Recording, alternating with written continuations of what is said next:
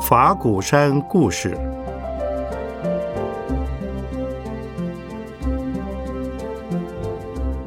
圣严法师口述，胡立贵整理。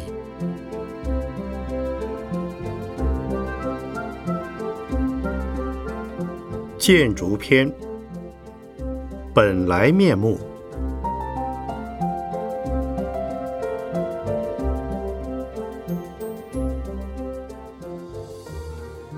法鼓山建筑的一些想法。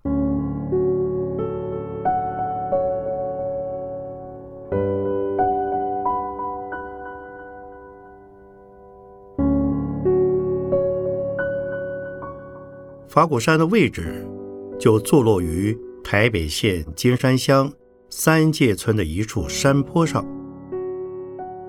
法鼓山究竟有多高呢？从园区大停车场至法国大学校地的制高点，海拔高度介于三十至二百一十公尺之间。法鼓山的地势不高，然而。法鼓山建筑群的落成，却代表当代佛教建筑一个新里程，颇受各界肯定与认同。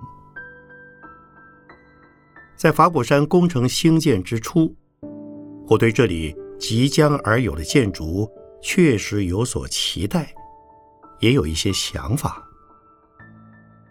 首先，房子既建于台湾北部。就要有此地的色彩与特色。其次，要用现代化的建材，表现出中国传统寺宇的大气格局。三，环保优先，尽量不破坏自然。法鼓山的建筑要像是从大地生长的有机体，与大自然融协无碍。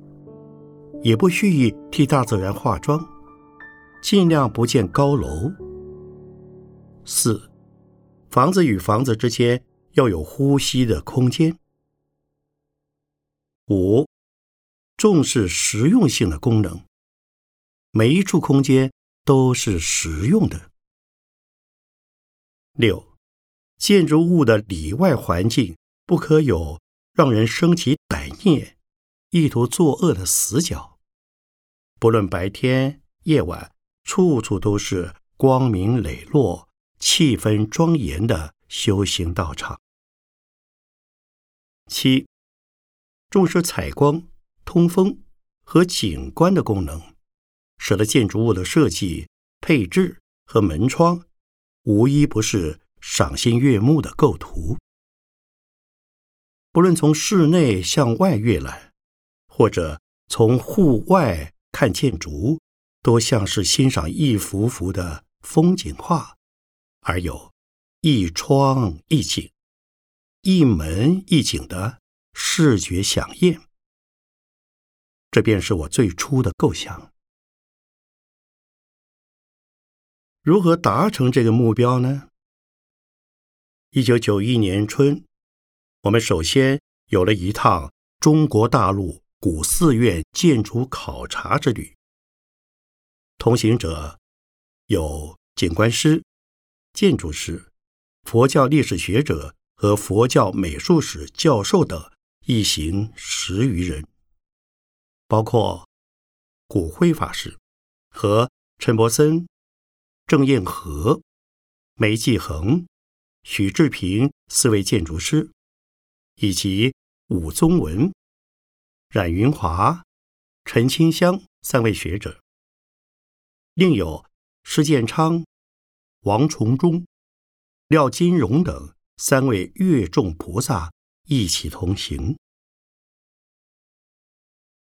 二十一天的考察之行，主要是参观中国唐、宋、辽、金和明朝的佛门古寺，同时也到访。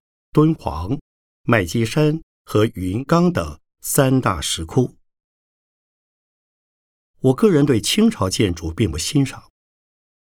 清代建筑形式繁复而色彩浓艳，如北京雍和宫、故宫，以及台湾的某些大寺庙，都是属于清式建筑。这不是佛教的特色，更不是禅宗的精神。法鼓山的建筑，我一开始就主张本来面目，要像唐朝的建筑，造型上大气朴素，而线条简洁流畅。这样的气派，宋代仍有，明朝以后。佛寺虽仍朴素，但已少了一分宏伟之气。依我了解，中国传统的佛寺建筑常用建材只有三种：砖瓦、石头和木材。这三种材质看似直性迥异，实则共有刚毅存柔之特性。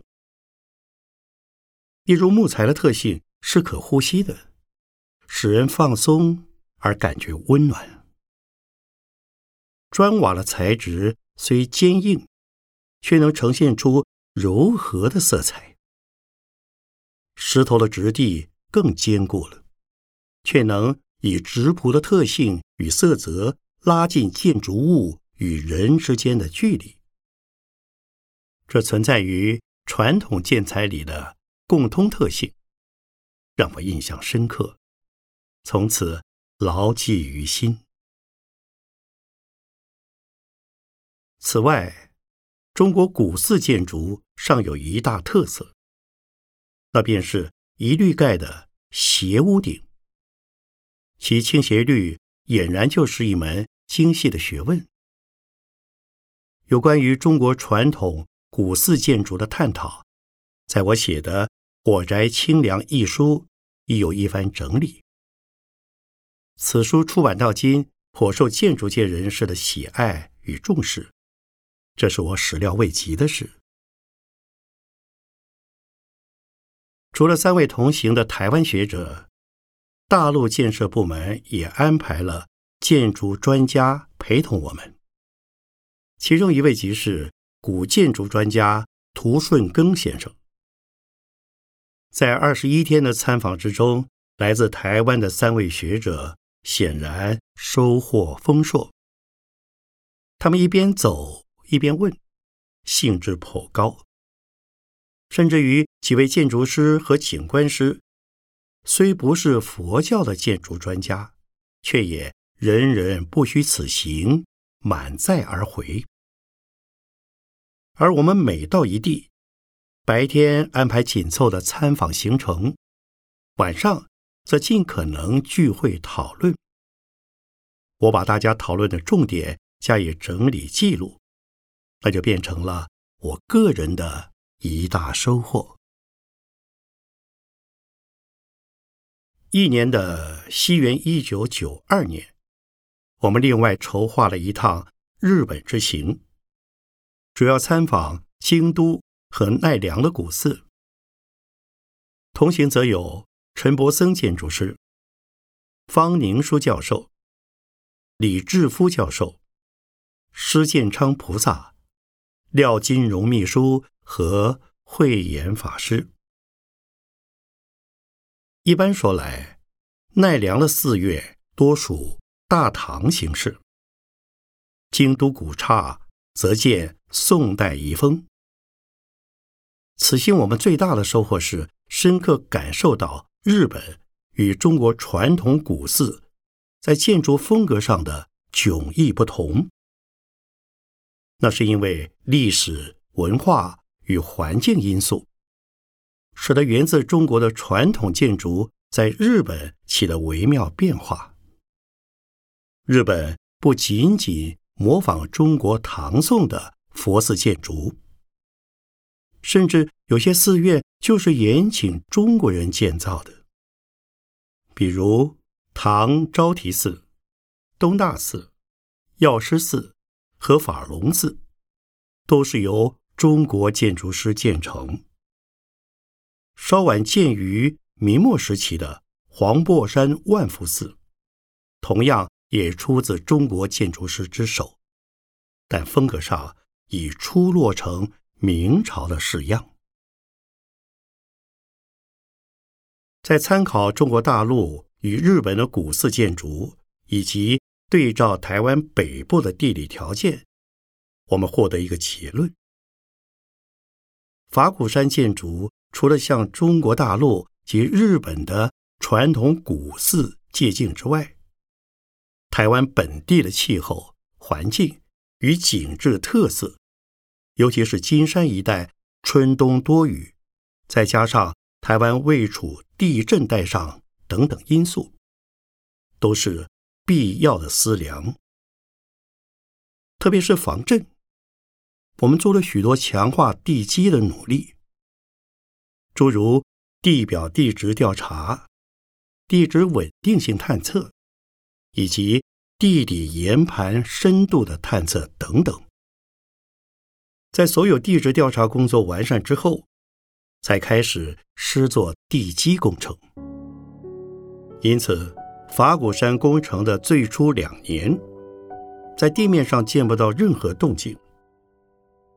从一般人的角度，此地工程毫无进展，却不知道法鼓山有此深厚坚固的地基工程。值得一提的是，法鼓山工程对于地基的要求远比。政府规定来的严格，我们打桩的深度和密度数倍高于政府标准，在防震工程上足以承受震度六至七级以上的强震。更何况金山此地不在地震的断层带之上，而且距离断层带还有蛮远的一段距离。对此地基工程，我非常感谢当时的一位工程顾问郭超兴居士。他为了法鼓山地基的稳固性，一次又一次叮咛提醒我们，让我们有更高的警觉性，而把地基做到最好、最安全。法鼓山地底工程的深度，乃是与地上建筑物的高度成正比。向上盖的建筑有多高，往下打的地基便有多深。我们打下的基桩，最深可达十六公尺。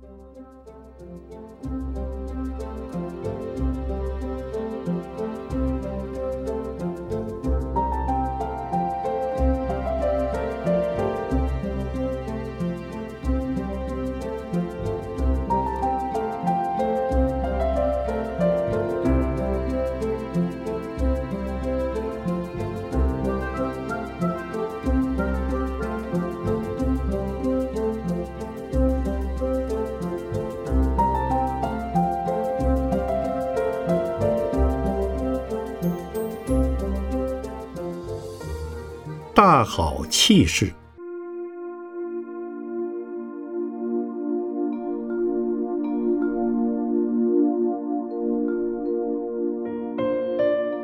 很少有人知道，法鼓山建筑的各种各式建材，从室内到户外，自屋墙、地板到门窗所用的每一种材料，甚至是一块小石头。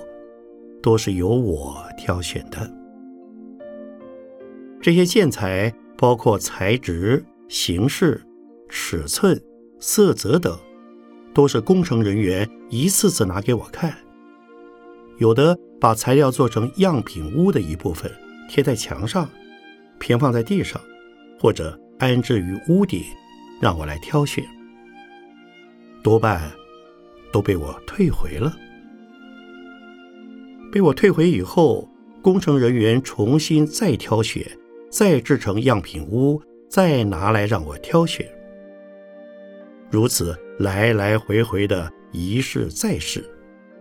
工程人员被磨得有些不耐烦了，他们说：“师傅，已退回好几次了，到底要什么材质才能让师傅满意呢？”其实我并没有什么一定的坚持，只是希望我们选用的建材能与金山的自然环境相调和。